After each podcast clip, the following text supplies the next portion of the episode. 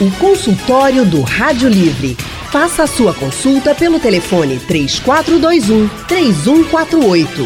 Na internet www.radiojornal.com.br. O consultório do Rádio Livre hoje vai falar sobre menopausa. 18 de outubro é o Dia Mundial da Menopausa, um período natural da vida da mulher, mas muito desafiador também, porque tudo muda e é difícil a gente conviver com tantas alterações. Mas, para a gente saber como fazer para viver com essa nova condição, a gente vai conversar a partir de agora com a médica ginecologista, obstetra e sexóloga Ivana Ramos. Doutora Ivana é mestre em endometriose, especialista em reprodução humana assistida e atende lá na clínica Ladona Mais. Doutora Ivana Ramos, boa tarde. E eu já aproveito também para lhe parabenizar, porque hoje também é o dia do médico. Ô, oh, querida, que prazer falar com você. Uma pena que eu não tô aí para lhe dar um abraço. Oh, mas a gente sente esse carinho de longe mesmo, viu? Obrigada, viu, doutora Ivana, por esse consultório. Mais um, né, que a gente vai fazer aqui juntas. Mais um, exatamente. Simbora. E nossa outra convidada também é uma médica, nesse dia especial também para os médicos, é a doutora Daniela Coelho, que é endocrinologista geral e pediátrica, membro da diretoria da Sociedade Brasileira de Endocrinologia aqui em Pernambuco, médica da Secretaria Estadual de Saúde e do Instituto de Endocrinologia do Estado. Boa tarde, doutora Daniela Coelho. Também seja muito bem-vinda e parabéns pelo seu dia. Obrigada, é um grande prazer sempre estar aqui com vocês. Prazer todo nosso poder conversar com vocês duas nesse dia especial, falando sobre um assunto que interessa muito a todas nós mulheres, as que já estão na menopausa, as que ainda não estão e ficam com medo, né, desse período, porque sabem que tem muitas alterações, enfim. Eu vou começar aqui com a doutora Ivana Ramos, que eu sei que ela gosta de começar esse tipo de consultório explicando o que é, o que caracteriza mesmo a menopausa. É o fim da menstruação por quanto tempo, doutora? Veja só, muita gente confunde é, climatério, eu vou explicar, eu gosto de explicar didaticamente. Eu sei, eu amo. Nossos ouvintes. é, porque a menopausa, na verdade, é a última menstruação. É quando a pessoa não menstruará mais. Obviamente, aquelas que têm útero, né?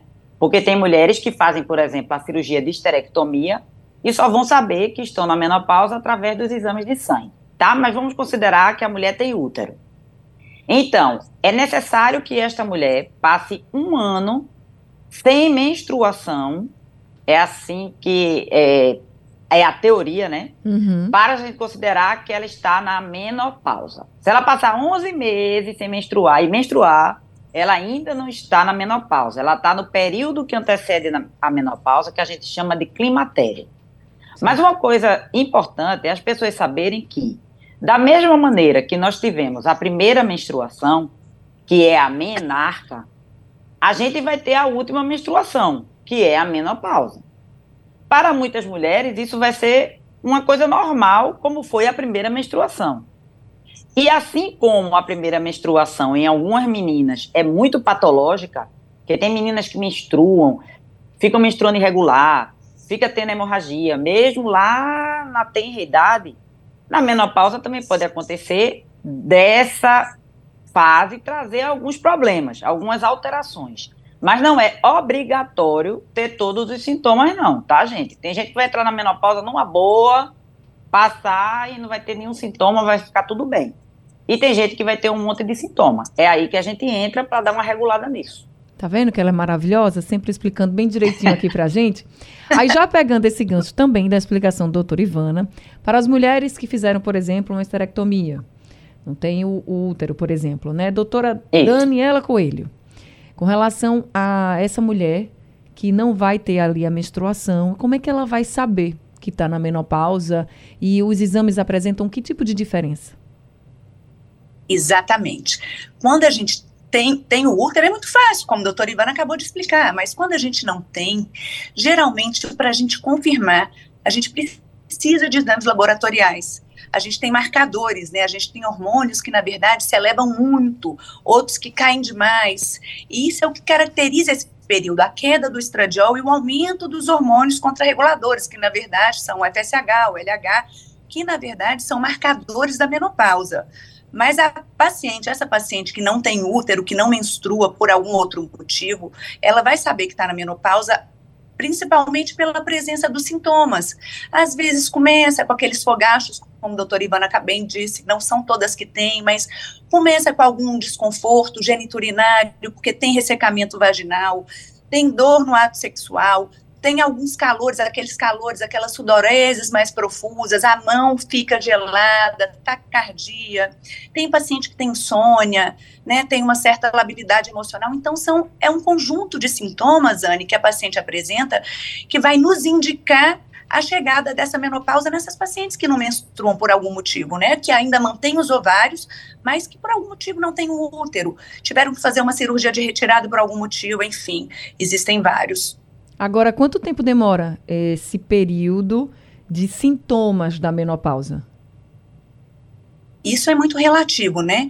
Geralmente, quando a gente já tem o período de climatério, os pacientes já podem começar a apresentar os sintomas, principalmente aqueles vasomotores, que a gente chama de fogacho, essa, aquela taquicardia, uhum. aquela insônia, aquela labilidade emocional, a dor, né, durante a relação, o ressecamento vaginal, às vezes tem queda de cabelo, enfim, uma série de sintomas que você já pode apresentar até durante o período de climatério, durante, durante o período de início da queda desses hormônios e que geralmente duram em torno de 3 a 5 anos, mas tem paciente que, infelizmente, esses sintomas se prolongam mais um pouquinho.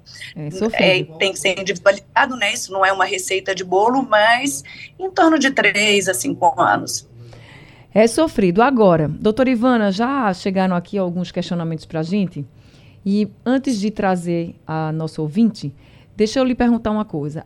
A menopausa, o começo da menopausa, por exemplo, ela tem relação, em relação à idade, tá? Com o começo da menstruação, por exemplo, se eu menstruo mais cedo, eu vou entrar na menopausa mais cedo? Tem essa lógica mesmo? Teoricamente, é. Teoricamente, sim. Mas não, não é regra, tá? Medicina não é uma ciência exata. Mas teoricamente sim, porque nós nascemos com 400 ciclos para a gente ter durante a vida. A gente nasce com 400 mil folículos e cada mês a gente gasta mil folículos e esse folículo é que é a nossa menstruação quando a gente não engravida. Tá lá, não foi fecundado, ele chega no útero, a gente menstrua, ele vai embora, tá? Só que para esse folículo sair, que é a nossa ovulação, a gente recruta mil folículos. Como a gente nasce com 400 mil, a gente vai ter 400 menstruações na nossa vida. Agora é importante é, frisar, essa pergunta foi legal, para a gente dizer o seguinte: não tem guarda de folículo, ou seja, tomando anticoncepcional para não menstruar não vai guardar folículo. A gravidez que a gente fica sem menstruar não guarda folículo. Nada vai retardar a nossa menopausa. Quando a gente for entrar na. Não tem como evitar. Uhum. Né, que eu tenho paciente que pergunta assim: ah, eu tenho como menopausar muito depois? Não. Está lá pré-determinado que é para ser. Quando o último folículozinho sair, acabou. Não tem mais essa reserva ovariana. E por isso que na reprodução humana, quanto mais velha a mulher vai ficando, mais difícil vai ficando de engravidar, porque vai acabando esta dita cuja reserva, entendeu? Entendi. É, a menopausa é o final da nossa reserva de óvulos. É quando os óvulos acabaram. Quando a gente não tem mais. A senhora disse que a medicina não é uma ciência exata, mas a gente fica aqui só fazendo conta, né? Então, se. se vão ser 400 menstruações. Eh, desculpa. É, 400 menstruações, não é isso? É. Então, é, aí você divide ciclos. por 12, porque é um ano. Vai dar 33 isso. anos. Então, é. Se você menstruou com 12 a primeira vez, já fiz a conta, vai para 45, 48. É 33 mais 12, não, 12, 45. 12. Então, pelo menos isso. ali, quando chegar nos 45, você olha, já pode, quem sabe, a partir de agora. é entre 45 e 55 mesmo. É a gente é considera uma... precoce se for antes disso. Entendi. Doutora Dani? É uma média, né? Na verdade, exatamente, não é uma ciência exata. Geralmente entre 45 e 55 anos. Sorte das que se prolongam, né? Porque os sintomas são cruéis para a grande maioria. Agora veja, aí a pergunta que chegou para a gente é se essa demora, por exemplo, para entrar na menopausa também poderia ter um caráter hereditário. Por quê? Olha o exemplo.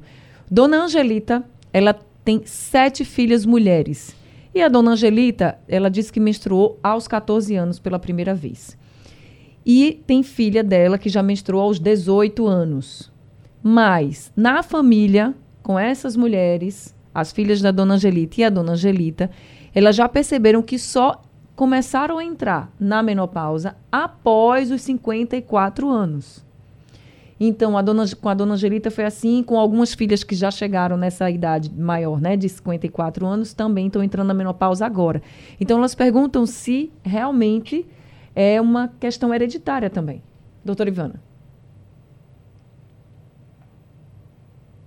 Doutora Ivana, tá me ouvindo? Da história. Ah, sim. Oi, tô te ouvindo. Você agora tá me sim. ouvindo? Agora. é, é que deu uma travadinha. É, não é uma questão de ser hereditário, é que você vê que todas elas menstruaram mais tarde, né? Isso. Cronologicamente. Então, se for. Então, por isso.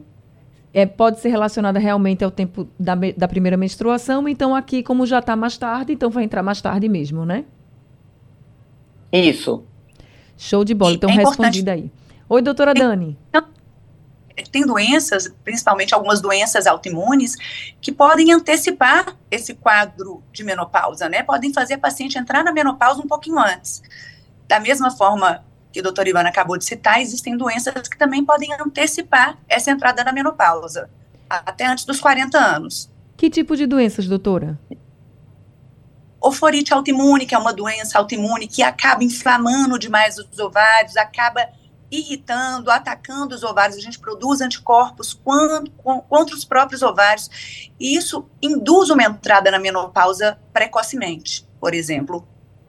E aí, essa entrada na menopausa precoce é antes dos 40?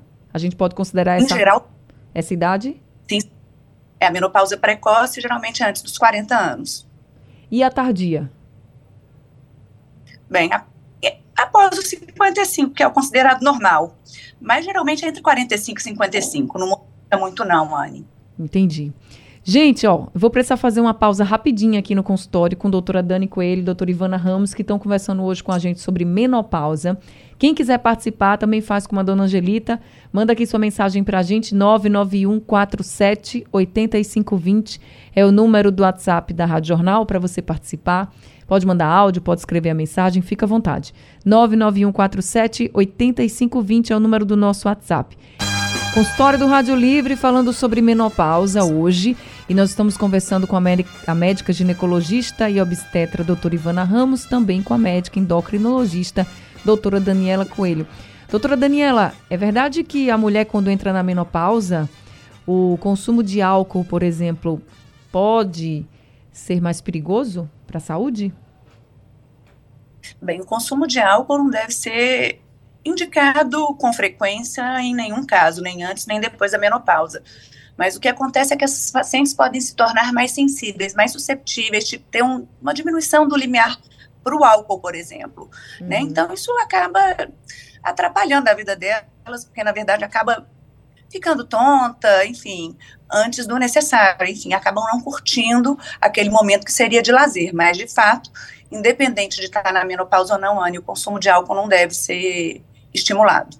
Agora a senhora tinha falado que a gente tem muitas alterações, né, na época da menopausa, isso muitas mulheres também podem constatar, por exemplo, o cabelo muda, a pele muda, isso sem falar no humor, né?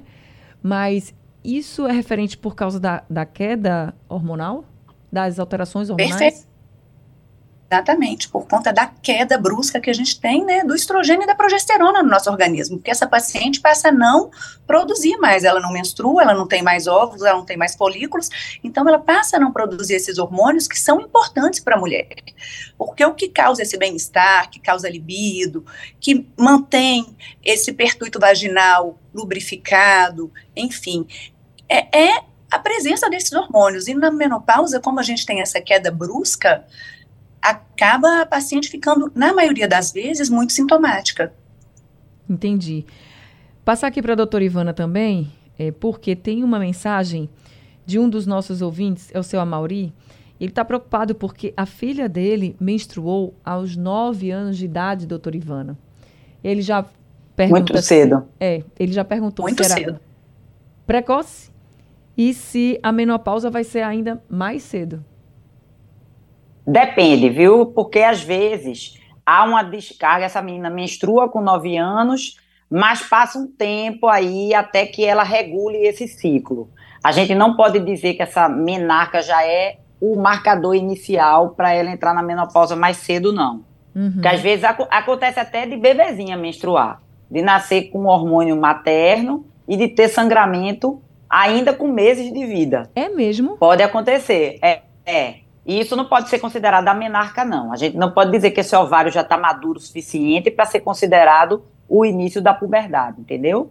Meu Deus. Aliás, eu... desculpe, início da puberdade não, o início da menarca. Sim. Eu agora fiquei assustada com a história das crianças, as meninas com 9, 10 anos, eu até já tinha ouvido falar que realmente acontece, mas bebês terem aí uma, um tipo de menstruação, isso aí eu nunca tinha ouvido falar não, doutora Ivana. É, pode acontecer. E não é nada demais. Acontece aquele sangramentozinho e depois isso passa quando esse hormônio é liberado.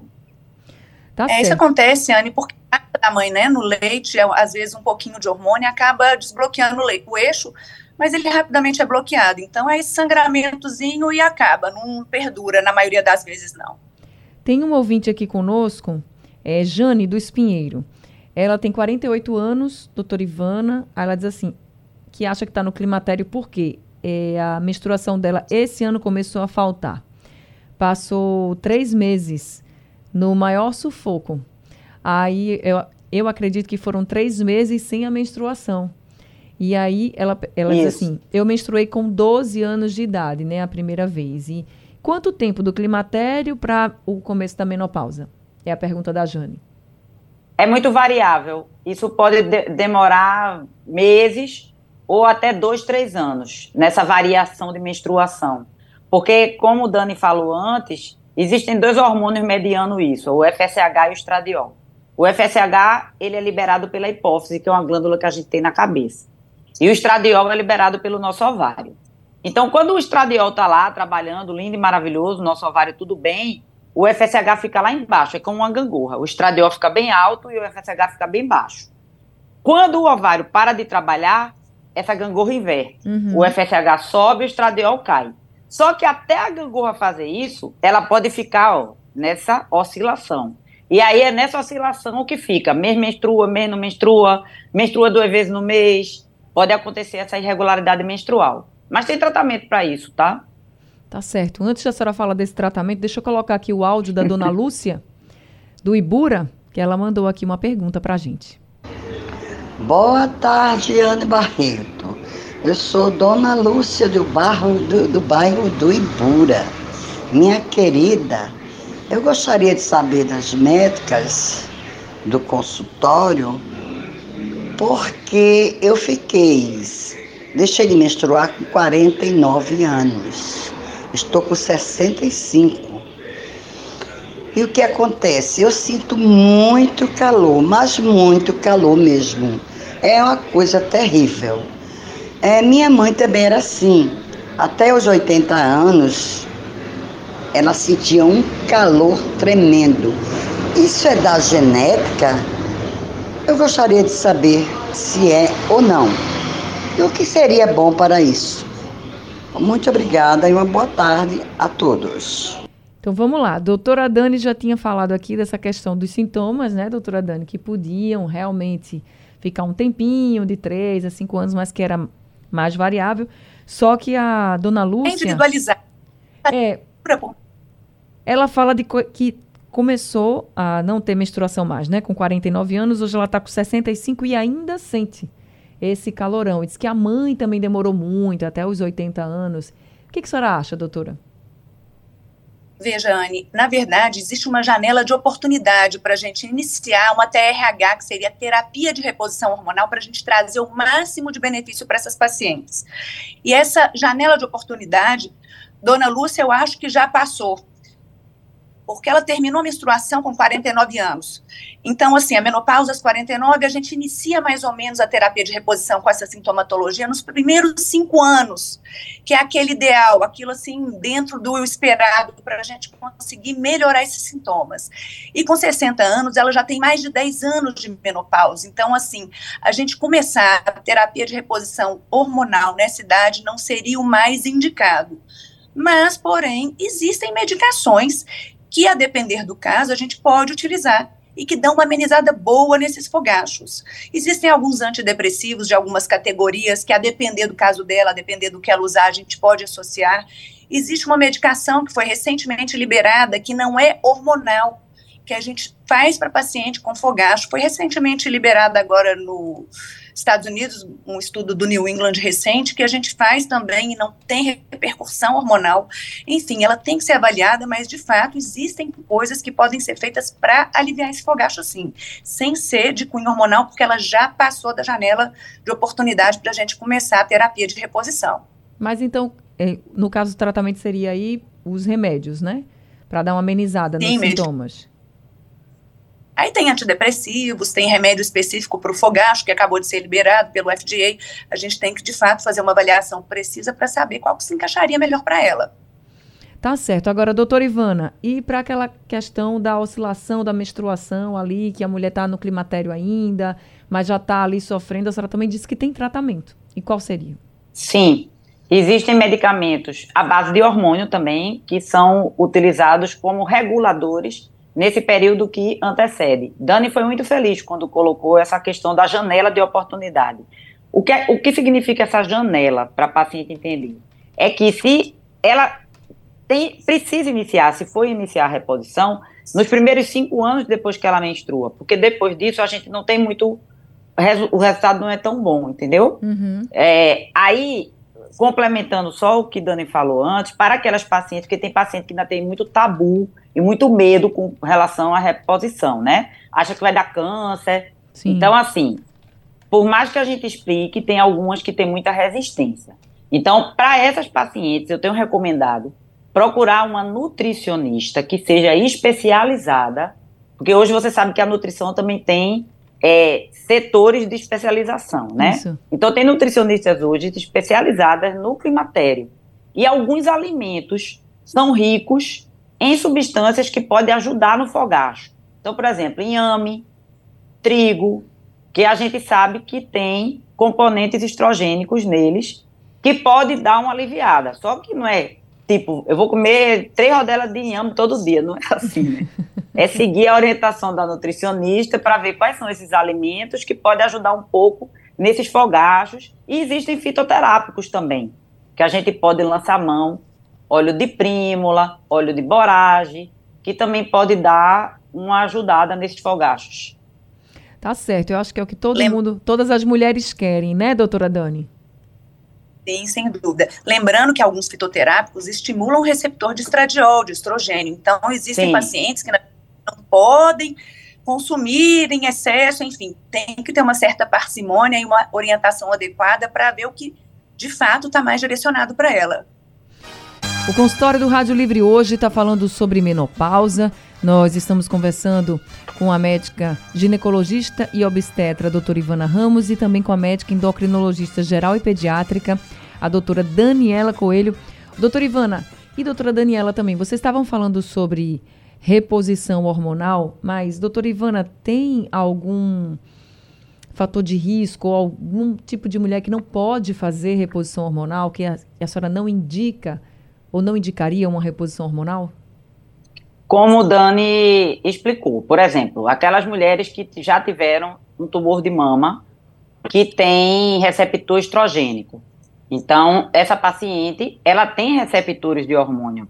Aquele tumor é um tumor hormônio dependente. Então, essa paciente não pode fazer uso.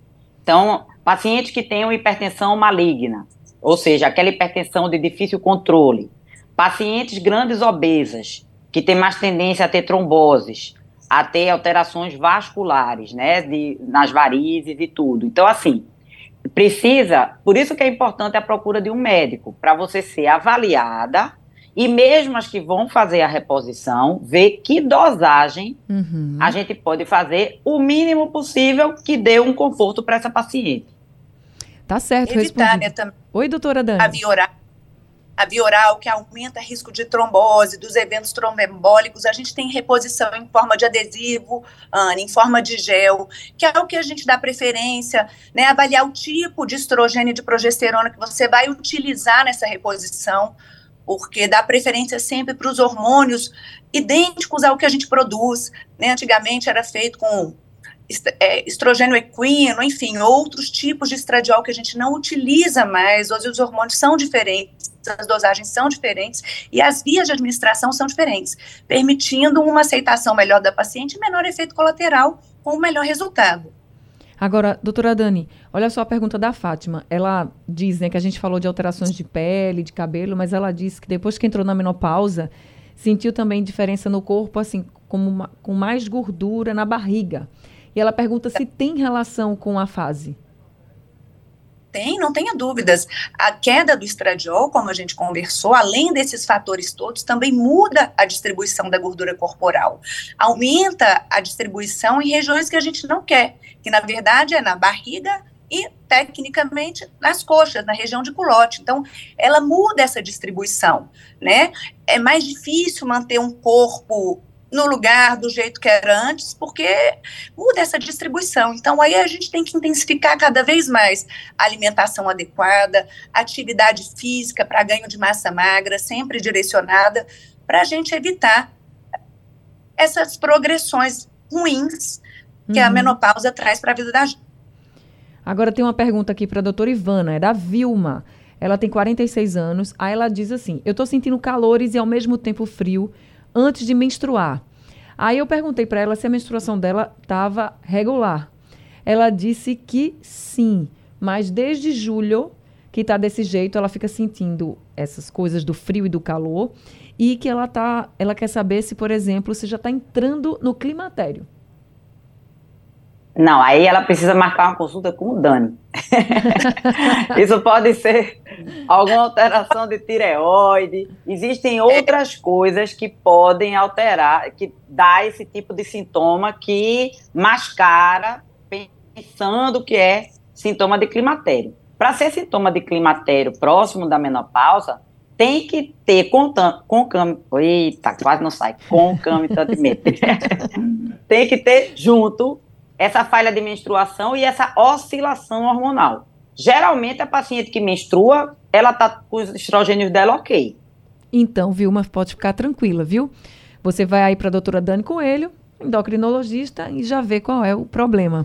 Bem, gente, eu vou precisar encerrar esse consultório de hoje, mas a gente pode perceber aqui que para conviver com a menopausa, que todas nós vamos ter, e se tivermos sintomas, tem muita coisa que pode ser feita, tem a reposição hormonal, tem outros tratamentos que as doutoras colocaram aqui pra gente, então é importante que a gente busque essa ajuda especializada. Doutora Daniela Coelho, endocrinologista, muito obrigada por esse consultório de hoje e me diga como é que as pessoas podem lhe encontrar. Bem, Anne, é, atualmente eu estou no Instituto de Endocrinologia de Pernambuco. É só entrar em contato com o telefone 3445 1145. Doutora Dani, muito obrigada, viu? Obrigada a você, Anne. Um prazer sempre estar aqui. Prazer todo meu. Um grande abraço. E doutora Ivana, também muito obrigada por mais esse consultório, por nos ensinar mais um pouquinho aqui também, viu? Muito feliz. Aí, um beijo para os nossos ouvintes, para todo mundo aí da rádio. Vou tentar na próxima aí presencial.